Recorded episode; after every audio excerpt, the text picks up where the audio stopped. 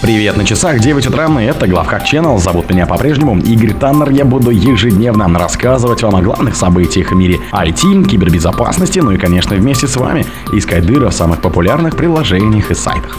Ботнет Quackbot все еще в строю. Хакеры распространяют вымогателя Ransom Knight. Группировка SageSec утверждает, что снова взломала НАТО. Операторы шифровальщика Лоренс случайно раскрыли личности своих жертв. Появился эксплойт для Linux уязвимости Lunet Enables. Хакеры Кубер Avengers заявили, что взломали электростанцию Дарат в Израиле. Российские хакеры Killnet объявили войну Израилю, предали Россию. Спонсор подкаста Глаз Бога. Глаз Бога это самый подробный и удобный бот пробива людей, их соцсетей и автомобилей в Телеграме. Ботнет Quackbot все еще в строю. Хакеры распространяют вымогателя Ransom Knight. По информации специалистов, ботнет Quackbot все еще активен и сейчас занимается распространением программ вымогателей и бэкдоров. При этом в августе текущего года правоохранительные органы во главе с ФБР заявили о ликвидации Quackbot в результате масштабной международной операции «Утиная охота», а она же Duck Hunt. Напомню, что в операции Данханта участвовали Европол, правоохранительные органы Франции, Германии, Латвии, Румынии, Нидерландов, Великобритании и США. Также ФБР сотрудничали с Агентством по кибербезопасности и защите инфраструктуры США, специалистами компаний, подразделением Microsoft по борьбе с цифровыми преступлениями, Национальным альянсом по киберкриминалистике и так далее. Тогда представители Минюста США назвали эту операцию крупнейшим в истории США финансовым и техническим ударом по инфраструктуре ботанета. Группировка SideSec утверждает, что снова взломала НАТО. Хакеры из группировки SideSec заявили, что им вновь удалось компрометировать некоторые сайты Альянса НАТО. На этот раз злоумышленники говорят, что похитили более 3000 файлов и 9 гигов данных. Представители группировки пишут в Твиттере, на это бывший X, что им удалось взломать 6 веб-порталов НАТО. Это сайт электронного обучения, портал НАТО, портал логистической сети Альянса, портал сотрудничества, портал инвестиционного отдела НАТО, а также сайт бюро стандартизации НАТО. Представители НАТО косвенно подтвердили СМИ, что атака действительно имела место.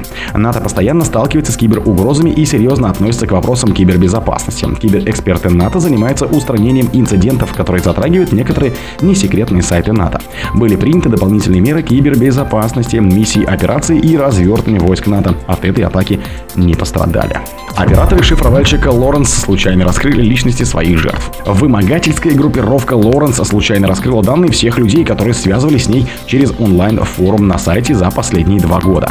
Среди попавших в открытый доступ данных имена, адреса электронной почты и темы, введенные пострадавшими в соответствующее поле контактной формы. Лоренс активно по меньшей мере с 2021 года и занимается обычным двойным вымогательством. Не просто шифрует файлы на машинах своих жертв, но и ворует данные пострадавших компаний, а затем угрожает обнародовать их, если те не получит выкуп. В прошлом исследователи приписали этой группировке атаку на EDI провайдера Comport Communication. Как сообщает издание в регистр, утечку данных на сайте хакеров заметил один из eBay-исследователей, который извлек информацию с сайта преступников и загрузил в репозиторий на GitHub. Записи охватывают период с 3 июня 2021 по 17 сентября 2023 года, так как после указанной даты контактная форма группировки сломалась. Появился эксплойт для Linux уязвимости Lonely Enables. Исследователи предупреждают, что в сети уже доступны POC-эксплойты для уязвимости Lonely Enables, обнаруженные в динамическом загрузчике библиотеки GNU-C. Баг, позволяющий локальным злоумышленникам получить root права, актуален для большинства популярных Linux-дистрибьютивов, включая Fedora и другие. Уязвимость, обнаруженная на этой неделе специалистами компании Qualys, связана с переполнением буфера и возникает при обработке переменной среды. Издание Blipping Computer сообщает, что после выхода отчета Кували сразу несколько исследователей опубликовали POC-эксплойт для этой проблемы.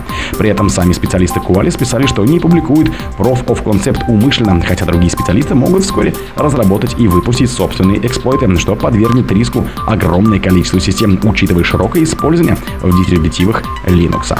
Хакеры Кибер Avengers заявили, что взломали электростанцию Дарат в Израиле. Хакерская группировка Кибер Avengers, ранее которая принимала на себя ответственность за атаки на нефтеперерабатывающий завод и системы электроснабжения в Израиле, объявила о новом взломе. На этот раз целью хакеров стала электростанция Дарат в Ашкелоне, которая является одной из крупнейших частных электростанций в стране. Электростанция работает на природном газе и имеет мощность 860 мегаватт. Качестве доказательства своего проникновения в сеть электростанции хакеры опубликовали в своем телеграм-канале скриншоты документов, чертежей и другой технической документации, связанной с работой станции. Хакеры также утверждают, что им удалось получить доступ к системам управления и мониторинга электростанций и что они могут нанести серьезный ущерб ее работе. Российские хакеры Killnet объявили войну Израилю, предали Россию. Российская хакерская группировка Killnet на своих ресурсах в соцсетях объявила о планах атаковать информационные системы Израиля. В сообщении от имени Killnet звучит обращение к правительству этой страны.